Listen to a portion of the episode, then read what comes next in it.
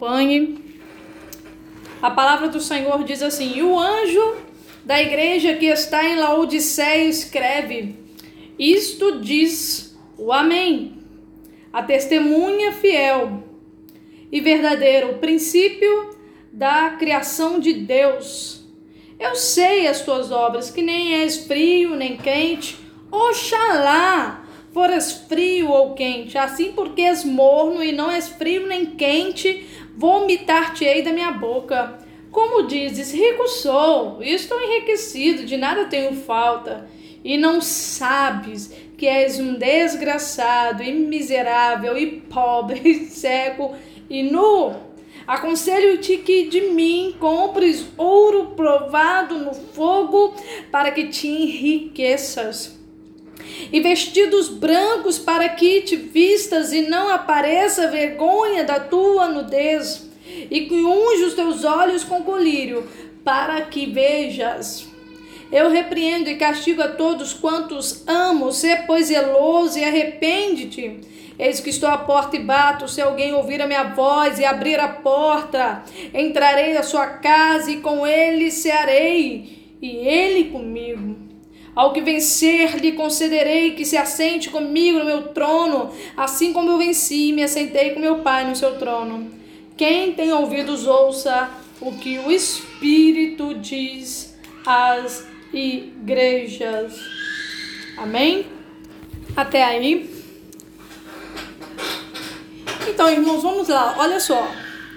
Quando João escreveu essa carta para a igreja de Laodiceia, eu quero te passar uma situação em que ele vivenciou antes de escrever esta carta. Talvez a mão do homem que escreveu esta carta devia estar trêmula, trêmula de temor e terror pelas coisas que ele viu, pelas coisas que ele ouviu e por quem ele viu o Cristo que ele viu que não é aparentemente pela aparência não era o mesmo Cristo que foi o amigo dele aqui na terra.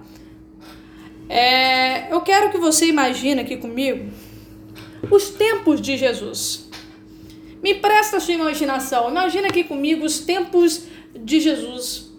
Imagina ali João, Pedro, Tiago, André, Natanael, Felipe, todos os apóstolos. Imagina eles ouvindo Jesus e a palavra diz que é, o João, ele mesmo se gabava e dizia o discípulo a quem Jesus amava. Né, vamos dizer assim, no bom sentido, amém, irmãos? Ele se sentia de, de, diante de Jesus, ele se sentia realmente amado. Porque o desafio nunca foi quem ama mais Jesus, mas ser amado por ele, amém? Sentir o amor dele. Então ele falava aquele a quem Jesus amava. E esse mesmo João ali na convivência com Jesus, ele recostava a sua cabeça sobre os peitos de Jesus. Tamanha intimidade, tamanha proximidade que ele tinha do Cristo, devido a quem Cristo era como humano, simples, humilde, manso e humilde de coração e percebemos que a trajetória de Cristo foi uma trajetória sofrida, uma trajetória de calúnias contra ele. E sabemos sobre a via dolorosa de Cristo e sobre também a sua crucificação na cruz, morte de cruz, que era uma morte humilhante, morreu como um maldito, morreu nu naquela cruz, passou uma situação vergonhosa, assumiu os meus pecados, o seu, e bebeu o cálice da ira de Deus, e sofreu o desamparo do Pai naquela cruz Pois ele mesmo disse em tua palavra, Eloí, Eloí, lama sabachthani, Deus meu, Deus meu, por que me desamparaste? Percebemos todo o trajeto de Jesus como um homem humilde e não somente humilde, mas servo dos servos. Eu não vi para servir, mas é, não vim para ser servido, mas servir. Então nós percebemos que este Cristo com quem João estava acostumado, quando ele teve um reencontro após a ascensão, né, ele ali após a ressurreição, ele esteve com o Cristo humano de carne e osso, que comeu novamente com os discípulos, mas agora ele está vendo um, um, Cristo que ascendeu ao céu. Não é mais aquele Cristo humano, servo de servos, vamos dizer assim, que estava aqui nessa terra, que vestia roupas simples como qualquer homem. Não, não. Ele agora, ao escrever a carta de Apocalipse, ele tem um reencontro com Jesus Cristo, aquele amigo que ele recostara os seus a sua cabeça sobre os peitos e nesse reencontro ele caiu como morto. Amém?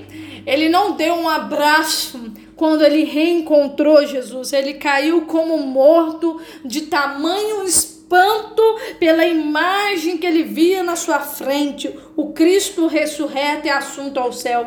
Ele viu Cristo em sua plenitude de glória e como rei, rei dos reis e senhor dos senhores. Ele foi arrebatado em espírito e ele ouviu uma voz por detrás dele como de muitas águas. E quando ele olhou para ver quem estava falando por detrás dele, ele ele viu um semelhante ao filho do homem. Ele viu uma pessoa que parecia um homem, mas não era um homem comum. E quando ele olhou, ele viu este ser caminhando entre os sete castiçais. E quando ele parou para ver, notar detalhes daquele ser, ele viu que aquele ser tinha vestes compridas brancas, um cinturão de ouro sobre os seus peitos e que tinha na mão direita sete estrelas e quando falava era com um barulho de muitas águas. E tinha os olhos flamejantes, tinha os pés é, é, reluzentes como um latão que sai da fornalha quente Cabelos não são aqueles cabelos de um homem de 33 anos quando Jesus veio, era um cabelo de lã, como uma lã branca. O mesmo ancião de dias que Daniel viu. Então ele viu, ele teve um encontro com esta cena.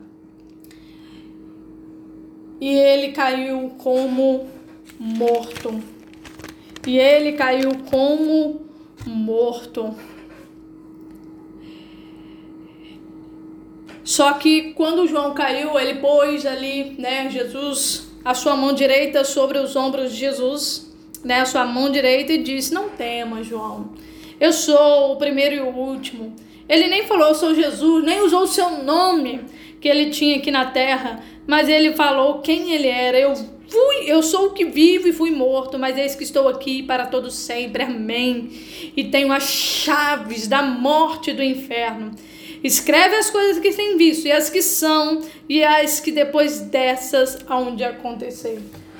Então, quando ele teve aquela visão do Cristo ressurreto e assunto em toda a plenitude da sua glória, você percebe que aquela imagem que os filmes nos passam, ou quando lemos as cartas de Lucas, João, Mateus, Marcos, né? Porque quando lemos aquelas cartas históricas, você começa a imaginar Jesus andando e você imagina um homem comum.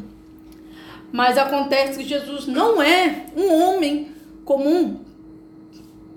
Ele ressuscitou em carne e osso, mas está em plenitude na glória, como um ancião de dias, com os olhos flamejantes de fogo e os pés como latão reluzente. Porque este Cristo que João viu é o que vai voltar e arrebatar a igreja, buscar a igreja e julgar o mundo.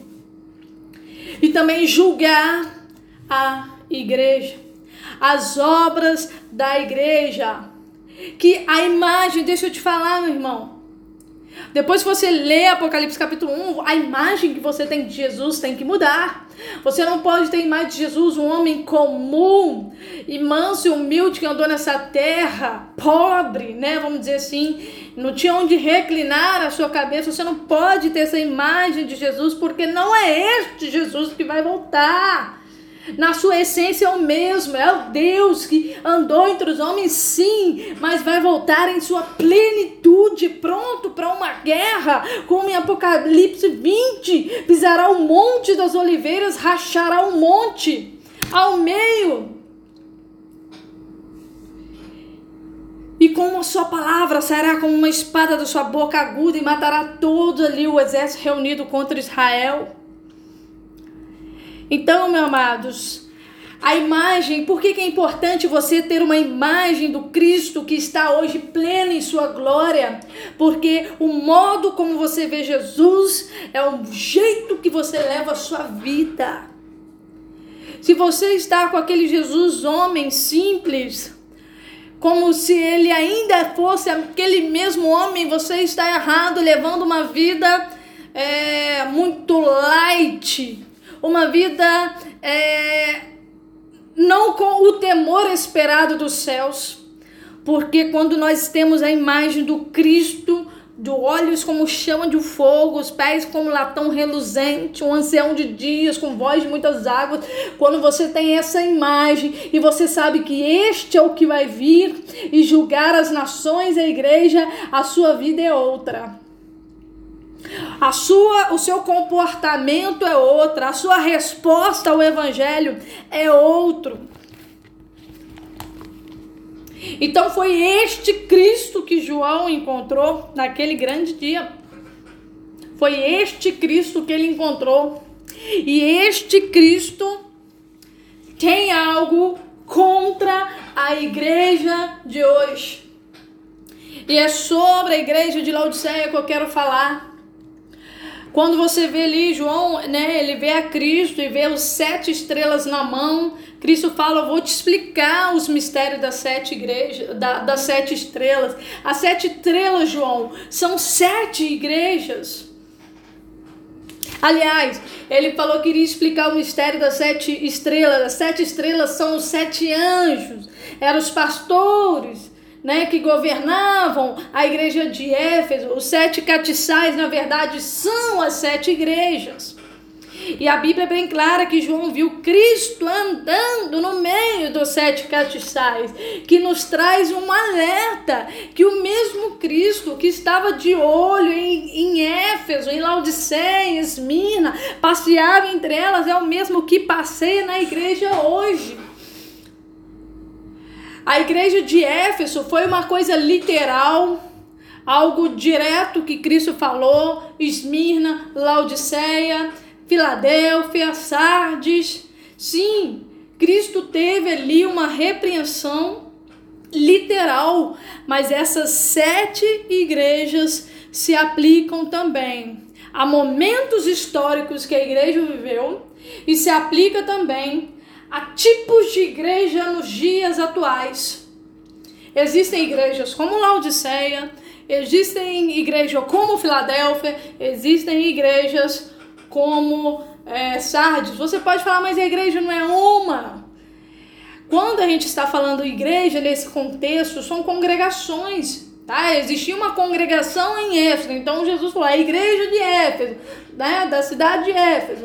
Então hoje também existem igrejas espalhadas no mundo e Jesus passeia entre elas e ele tem algo a dizer. E eu quero falar para você agora nesta noite, Cristo, ele tem algo a nos dizer como igreja hoje.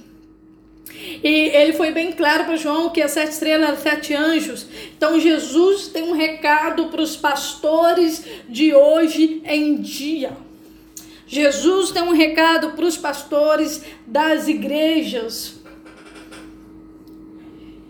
E as igrejas que andam com este pastor, ela tem a mesma repreensão e a mesma advertência, não foge. A advertência não é só para o pastor, será pior para ele, porque é, é, mais pesado né, por aquele que conhece, que conduz um rebanho, porque o próprio Jesus fala que é melhor atar uma pedra no pescoço, jogar no rio, do que fazer pecar qualquer um dos pequeninos. Então, sim, Jesus hoje tem algo a nos dizer. Eu quero me inspirar na carta de Laodiceia, mas eu quero que você mude, metanoia, mudança de mente, mude a sua imagem de Cristo para um Cristo pleno de glória, irado que virá. Quando Cristo veio, ele veio como um cordeirinho, voltará como um leão, rugindo, uma trombeta se soará nas extremidades do céu.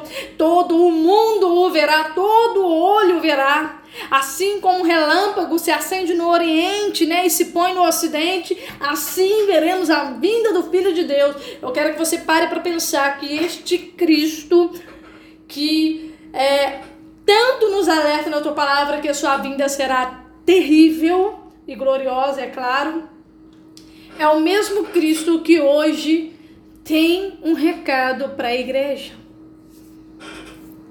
Eu quero que você entenda a estrutura. Eu preciso falar um pouco aqui, né, a hermenêutica do texto.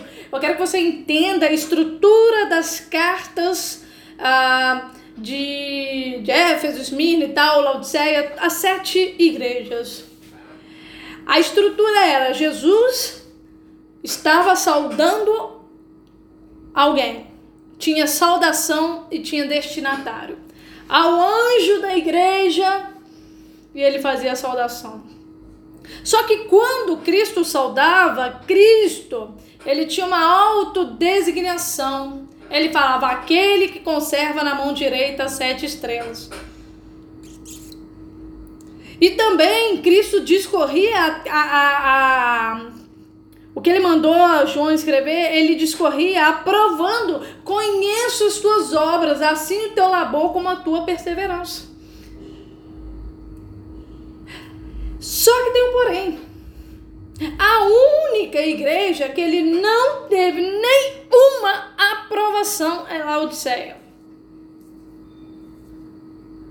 Ele também teve uma condenação, né? Tem um porém contra ti, ele tinha algo contra, alguma dessas igrejas, menos Esmirna e menos Filadélfia. E ele também tinha advertência e ameaça. Lembra-te, pois, onde caíste, se não. Só que as igrejas de Esmirna e Filadélfia não recebem advertência. E ele também faz uma exortação. Quem tem ouvidos, ouça o que o Espírito diz às igrejas. E Jesus termina ali com uma promessa ao vencedor, dá-lhe de comer da árvore da vida. Então, essa é a estrutura das cartas. Saudação, destinatário, autodesignação de Cristo. Ele aprovava, ele condenava, ele advertia, ameaçava, exortava e prometia. Essa é a estrutura da carta. Aí eu quero que você pare e pensa hoje aqui comigo. A única que não tinha aprovação era a igreja de Laodiceia. Vamos ver, vamos ver, né, novamente, ler o capítulo aqui. Jesus, aquele que, com os olhos flamejantes, latão, pé como latão reluzente, ele fala para Laodiceia assim: Isto diz o Amém, a testemunha fiel e verdadeira, o princípio da criação de Deus. É, eu acho interessante, né, Cristo dizer que ele é o amém, ele é o cumprimento de todas as coisas, ele é o assim seja. Ele é o que dá a ele é o que tem o conselho da sua vontade de forma plena sobre todas as coisas. Ele é o amém. Então aqui Cristo estava declarando ali a soberania dele sobre a igreja de Laodiceia e hoje a gente percebe que a igreja de Cristo, ela meio que exclui a soberania da vontade de Deus, né? Chega até às vezes desconsiderar que é boa, perfeita e agradável, sendo que a sua própria vontade é melhor do que a de Deus. E faz as suas orações de forma imponente, colocando do Deus na parede, ou faz ou faz, fazendo campanhas é, de barganhas, como se Deus fosse obrigado a dar um retorno através dessa campanha, negando que Ele que é o Amém, que Ele que é soberano, que Ele é que diz, assim seja. Então Cristo começa a fazer uma autodesignação, com certeza falou-se dessa forma porque ele identificava esta esse defeito, esse esse defeito na igreja de Laodiceia. O soberano, o que diz o amém, o que faz a coisa acontecer, o que dá o crescimento, o que inicia e finaliza todas as coisas, onde começa e termina é Cristo. Ele é o Amém. Ele continua dizendo mais uma vez: testemunha fiel e verdadeira. Testemunha fiel e verdadeira. Cristo ali estava também afirmando que todo o testemunho de que ele viveu, do que ele pregou, do que ele está vendo, ele é testemunha entre os sete catiçais, ele passeia e testemunha. E o seu testemunho é verdadeiro. Ele estava querendo dizer aqui para Laodiceia: o que eu vou falar é verdade. Eu tenho testemunhado as suas obras, Laodiceia. Então, quando Cristo começa com essa autodesignação, ele estava falando disso de que Ele é soberano, mas que Ele também é testemunha das nossas obras e passeia no meio das igrejas do Brasil, dos Estados Unidos, do Ocidente, do Oriente, da Ásia, de todo o mundo. Ele passeia e tem testemunhada de forma fiel e verdadeira. Tanto que, quando a mesa que vai se estender do Ocidente ao Oriente no milênio, onde estarão assentados Abraão, Isaac e Jacó. Ele nos servirá. E é ele quem nos dirá, servo bom e fiel. Foste fiel no pouco, no mundo te colocarei. Por que, que ele vai poder dizer essas palavras para você e para mim, meu irmão? Assim creio em nome de Jesus. Por que, que ele vai poder dizer isso? Porque ele é testemunha fiel e verdadeira das suas obras. E aqui ele fala o princípio da criação de Deus. O princípio da criação de Deus. Ele está querendo dizer que ele foi criado? Não, ele não está querendo dizer que foi criado. Ele está querendo dizer que no princípio de todas as coisas, ele estava lá.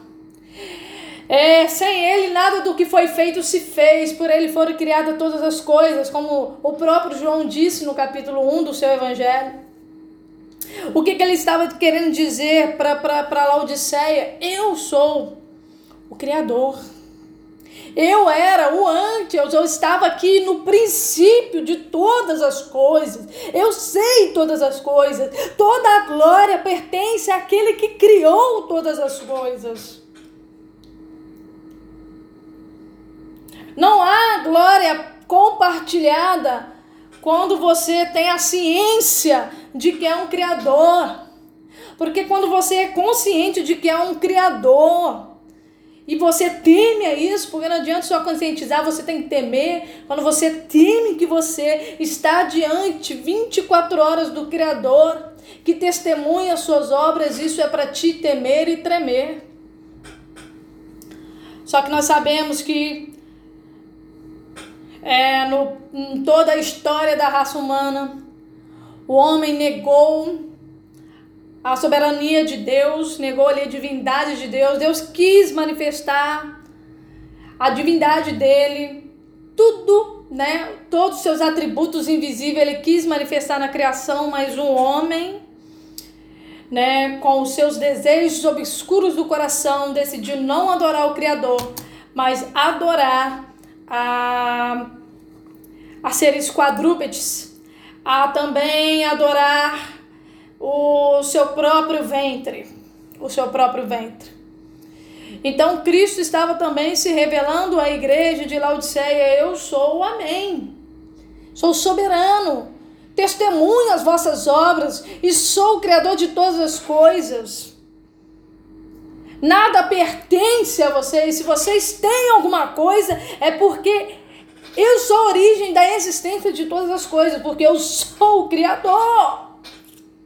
Então ele começa conscientizando a igreja através da sua autodesignação.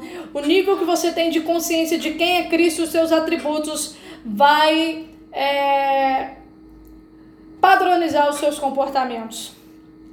Se o nosso padrão de comportamento é um padrão de comportamento cristão fraco, inconstante, egoísta, oscilante, soberbo, não estamos com a imagem correta de Jesus. Não estamos entendendo quem Jesus é.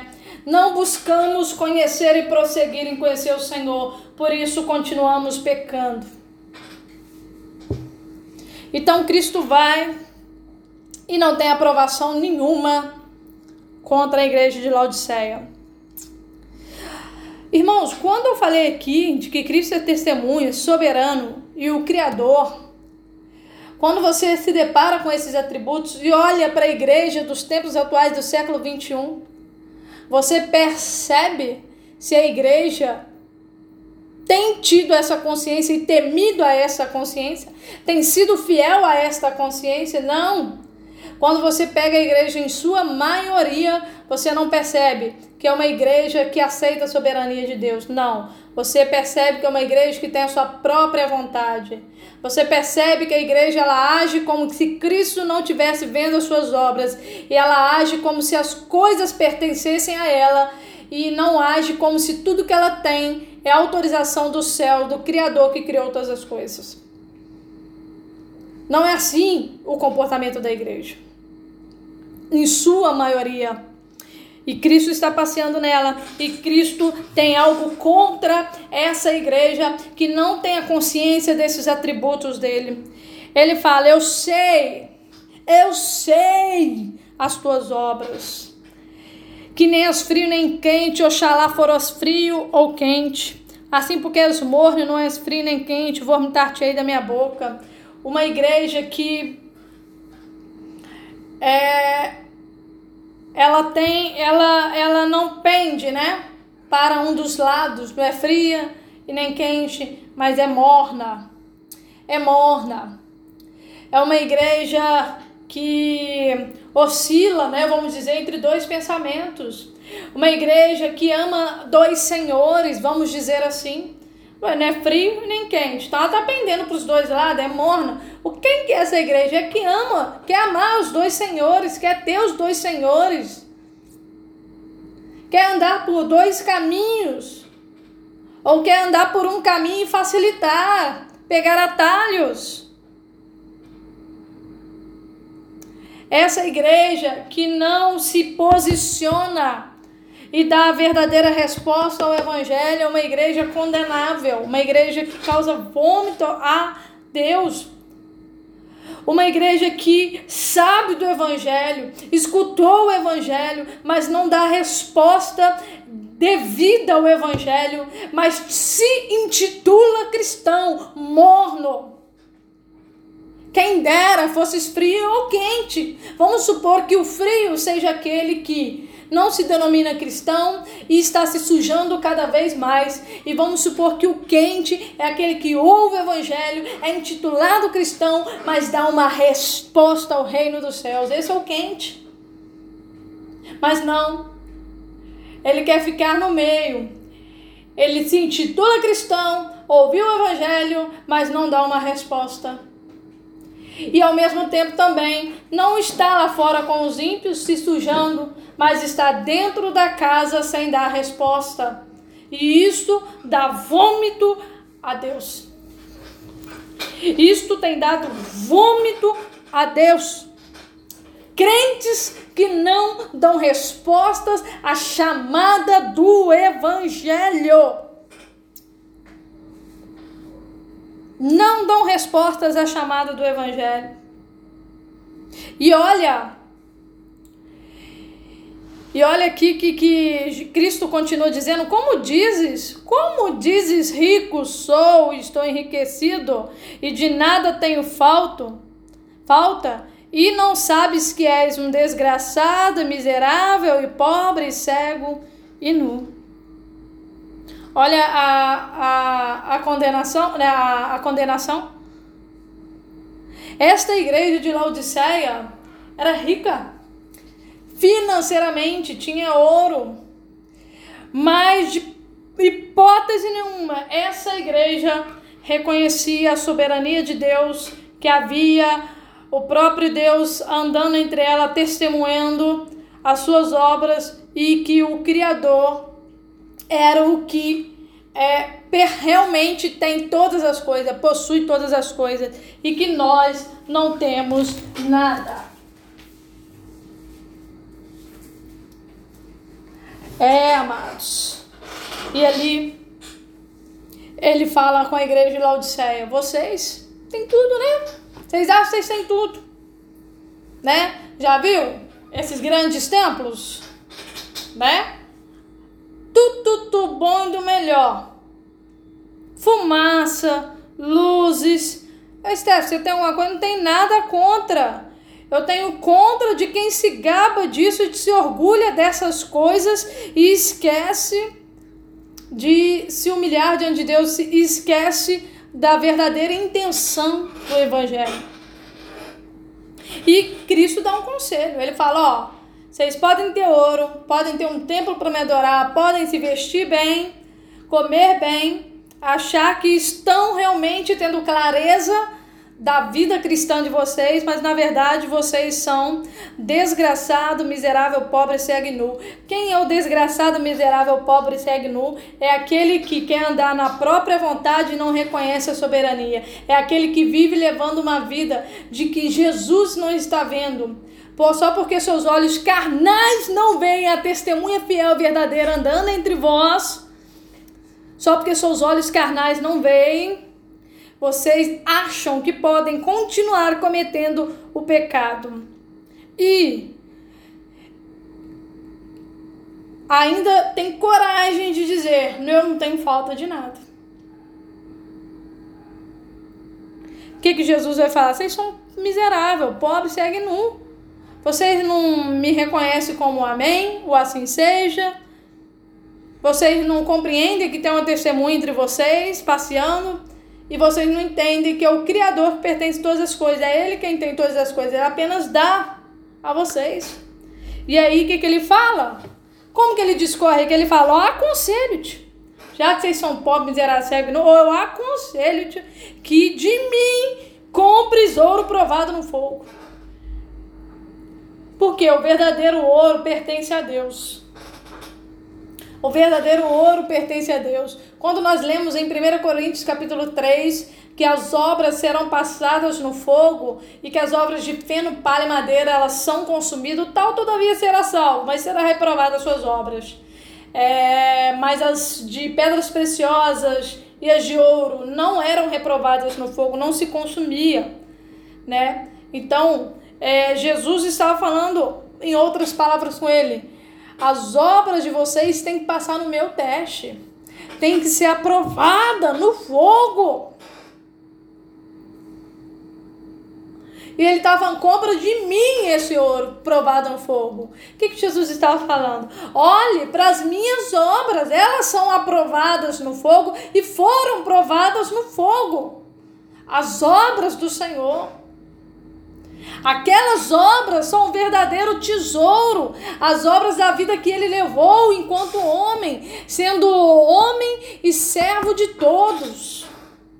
Assim como eu lavei os vossos pés, vocês também devem lavar os, o, os pés dos outros. E não é o servo maior que o seu mestre, mas olha eu que sou mestre aqui lavando os pés de vocês, vocês devem fazer o mesmo.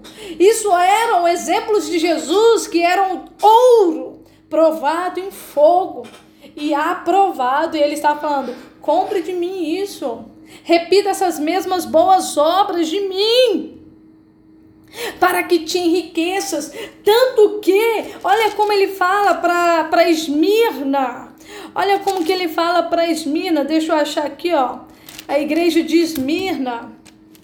Ele fala assim: Eu sei as tuas obras, tribulação e pobreza, mas tu és ricos mas tu és rico. Falou assim para a igreja de Esmirna. Eu sei das tuas obras, tribulação e pobreza, mas tu és rico. Ele não tinha nenhuma advertência para a igreja de Esmirna e chamou ela de rica. Por que essa igreja é rica? Porque ela tinha as mesmas obras de Jesus, obras provadas no fogo. No fogo. E Jesus fala, né? Para que te enriqueças enquanto as nossas obras não forem como de Jesus, somos pobres, miseráveis, cegos e nus. E ele fala: compra também vestidos brancos para que te vistas. Ali, né, diante dos homens, parecia que estavam bem arrumados, tinham ouro para comprar melhor roupa. Mas Jesus estava falando: diante aqui, ó, dos céus, vocês são nus. Nus, não tem vestes. Vocês são nus.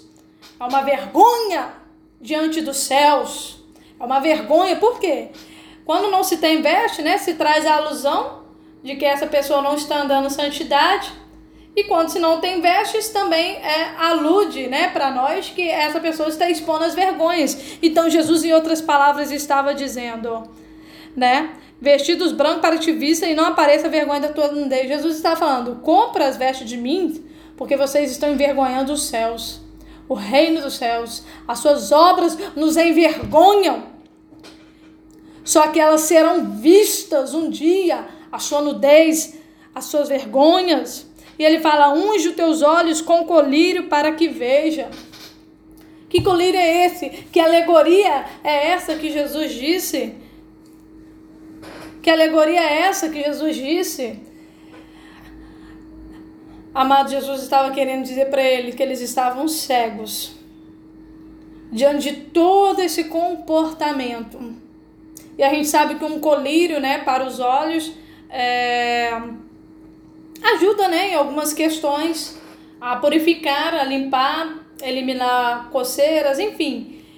É, talvez o, o colírio daquela época tinha o mesmo poder né, curador que hoje também, aliviar coceira, impurezas. E Jesus estava falando isso para eles. Olha, elimina as impurezas dos olhos de vocês. Vocês são impuros até nos olhos de vocês. Vocês não estão enxergando as vergonhas de vocês, vocês estão nus. E vocês não estão enxergando que vocês são pobres, mesmo tendo ouro. O ouro que não é provado no fogo. Mesmo vocês tendo ouro, né, o ouro de riqueza financeira, mesmo tendo veste, na verdade, enxergue, igreja de Laodiceia, é isso que Jesus está falando. Comece a enxergar a sua nudez. E quanto tu és pobre, porque tu fala que tu és rico, mas eu falo que tu és pobre. É isso que Jesus está falando. Enxergue. É como Tiago também diz em sua carta: lamentai e chorai as vossas misérias, e se aproxime diante dele. Com prantos, converta o vosso riso em pranto. Alimpai as mãos, pecadores. Adultos e adultos, não sabeis que amizade com o mundo é inimizade com Deus. Tiago vai discorrer assim. Então ele está falando da forma como se devemos chegar a Deus, como nos devemos chegar a Deus. Em prantos, em lágrimas, enxergando, lamentando as vossas misérias, as nossas misérias, lamentar e chorar as nossas misérias. É isso que Tiago estava falando também. Então é isso que Jesus está falando. Igreja de Laodiceia, enxerga que você está envergonhando o reino dos céus. Igreja, enxergue que você pode ter uma igreja, um templo enorme, mas que você é pobre, porque o teu ouro não são as obras de Jesus, são as nossas próprias vontades e deleites. É isso. Mas ele continua aqui e ele diz assim: ele adverte, ele adverte e fala: Ó, oh, eu repreendo e castigo a todos que eu amo. Se pois zeloso e arrepende. Ele, ele adverte, dá uma oportunidade. Enquanto Jesus ainda não voltou, ainda há chance para a igreja. E se você, igreja de Cristo, está ouvindo isso agora, se um dia você levantou a mão e aceitou Jesus em qualquer circunstância, não importa onde você esteja agora, se você está frio lá fora, se você está morno, não importa. Esta palavra é para você. Deus te ama, Jesus te ama e Ele está falando Tenha zelo, tenha zelo pelo Evangelho, tenha zelo pela sua chamada, tenha zelo pelos princípios e arrepende-te. O que se é arrepender? É mudar de caminho, é fazer uma conversão completa, é mudar a sua mente. Mude a sua mente. Mude a sua mente. Mude os seus caminhos. Vá pelo caminho estreito a partir de agora. Escolha o caminho estreita. Porque largo e espaçoso, né? É o caminho que conduz à perdição. Escolha hoje o caminho estreito, o caminho apertado Hoje é esse o nosso desafio, escolha. Eu faço um apelo, assim como Jesus fez um apelo para é, para Laodiceia. Olha, eu estou te repreendendo, revelando as suas obras, mostrando o que você deve fazer, porque eu te amo. Se pois zeloso, zelosa e arrepende-te. Porque eis que estou à porta e bato. Se alguém ouvir minha voz, abrir, entrarei em sua casa e com ele cearei, ele comigo. Jesus está dizendo, por mais que ele passeava entre as igrejas, né? Ele ainda na porta, né, da nossa vida, dentro da vida daquelas pessoas, ele não estava. Então hoje Jesus está falando: deixa eu entrar na sua vida. Eu estou batendo na porta, eu estou batendo na porta. Amados, talvez um dia o pecado bateu na sua porta, você deixou entrar, mas está na hora de você se arrepender e chorar ao Espírito Santo de Deus, pedir Ele para que limpe o seu coração, habite no seu coração, para que você venha ouvir, né, é, entrar, né, é, comer a mesa com Jesus novamente, ter uma intimidade, né? Entrar na casa e comer com Ele, né? Cear e comer, e Ele comigo, a intimidade, para que você volte a ter intimidade com Ele. Olha só. Como que hoje eu tenho intimidade com Jesus? O que é abrir a porta do meu coração para Jesus? É ser zeloso e se arrepender é ter zelo pela tua palavra, pelas coisas que você aprendeu e ouvir e se arrepender.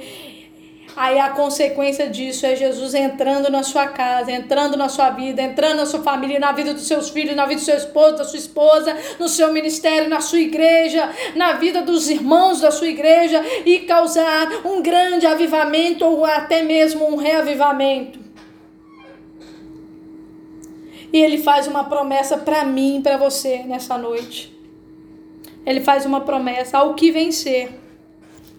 Lhe concederei que se assente comigo no meu trono, assim como eu venci e me assentei com meu Pai no seu trono. Aí ele adverte: quem tem ouvidos, ouça o que o Espírito diz à igreja. Deixa eu te falar. Ao que vencer, concederei que assente comigo. Deus vai te honrar. Jesus irá te honrar na sua vinda e permitirá que você se assente com ele no trono, e assim como ele venceu e se assentou com o Pai no trono, você também vai ter uma posição de honra no reino de Jesus. Caso você reconheça a soberania, entenda que ele testemunha suas obras, que ele é o Criador, e caso você seja zeloso e mude sua seu caminho para o caminho que conduz ao Pai, o caminho estreito chamado Jesus Cristo. Se você que me acompanhou até aqui nesse momento na rádio e me ouviu, eu quero dizer uma coisa para você. Se você tem ouvidos aí, está escutando, ouça mesmo o que o Espírito diz às igrejas. Eu não falei nada fora do que está escrito, então eu tenho certeza que é o Espírito de Deus falando aqui agora com você. Para você comprar colírio de Jesus e passar a enxergar as suas misérias e se arrepender. Para que você use vestes e não envergonhe o reino dos céus. Para que você realmente tenha obras provadas no fogo Ouro provado no fogo são as obras de Cristo que foram provadas. Amém? Tiago, eu quero que você abra aí na tua Bíblia. Tiago, capítulo 4. Versículo 4. Olha o que diz: adúlteros e adúlteras, não sabeis vós que a amizade do mundo é inimizade contra Deus? Portanto, qualquer que quiser ser amigo do mundo constitui-se inimigo de Deus. Ou cuidais vós, quem vão, diz as Escrituras, o Espírito que em nós habita tem ciúmes. Olha, o Espírito tem ciúmes e ele não aceita dividir você com o mundo. Assim como Cristo fala que ele tinha vômito, o mesmo Espírito está aqui hoje dizendo que tem vômito daquele que se constitui amigo do mundo, da doutrina do mundo, da ideologia do mundo, da política distorcida do mundo, da cultura marxista. Quem coopera com isso constitui-se inimigo de Deus. Antes ele dá maior graça, portanto, diz: Deus resiste os soberbos, mas dá graça aos humildes. Sujeitai-vos, pois, a Deus, resistiu o diabo, ele fugirá de vós. Agora, olha como ele fala. Que nós hoje venhamos chegarmos a Deus desta maneira, após ouvir essa mensagem da advertência de Jesus a nós, a igreja Chegai-vos, pois, a Deus, e ele se chegará a vós. Alimpai as mãos, pecadores, e vós de duplo ânimo, purificai os corações. Senti as vossas misérias e lamentai e chorai. Converta-se o vosso riso em pranto e o vosso gozo em tristeza. Humilhai-vos perante o Senhor, e ele vos exaltará. Eu quero te convidar a viver uma vida extraordinária na presença de Deus. O que é viver uma vida extraordinária na presença de Deus? É uma vida de auto-humilhação, de auto-humilhação diante dele. Amadas, vezes algumas pessoas nos humilham. Algumas pessoas podem nos humilhar, falar de nós, nos caluniar, mas isso ainda é muito pouco. O que mais importa é nós mesmos nos humilharmos. Às vezes ficamos, às vezes sendo humilhados por certas pessoas e ficamos tão feridos, tão magoados, querendo tanta justiça divina de Deus e Deus está falando: "Olha, estão te humilhando porque você não aprendeu a se humilhar". É você que eu estou te mostrando que você precisa aprender a se humilhar. Aí quando você estiver diante dessas pessoas, você vai fazer o que Jesus falou no capítulo 5 de Mateus e vai orar pelo que vos persegue e amar o que nos odeia, porque se amamos o quem nos amas, que recompensa nós temos. Se amarmos o quem nos ama, que recompensa temos. Amém? Eu acredito que uma pessoa que sofre certas humilhações na vida é porque não está se humilhando muito bem diante de Deus. Ou se não está sabendo dar uma resposta a essas humilhações de orações, orando pelos que você segue, amando, e não está entendendo que Deus tem algo para arrancar. Toda luta, toda prova que Deus nos envia é para arrancar alguma coisa de nós. Então, o meu horário vai passando aqui e eu tenho certeza que Deus falou muito aos nossos corações, falou ao seu coração. E a voz dentro nosso ser em nome de Jesus Cristo. Amém, amém e graças a Deus. Agradeço aqui a minha rica oportunidade. Amém. A todos que me acompanharam até aqui, que o Espírito Santo de Deus conforte, console, em nome de Jesus, ilumine sempre o seu coração para o entendimento da palavra do Senhor. Então, até a próxima quinta-feira, às 18 horas aqui. Eu espero você e que Deus nos fortaleça. Amém? Glória a Deus.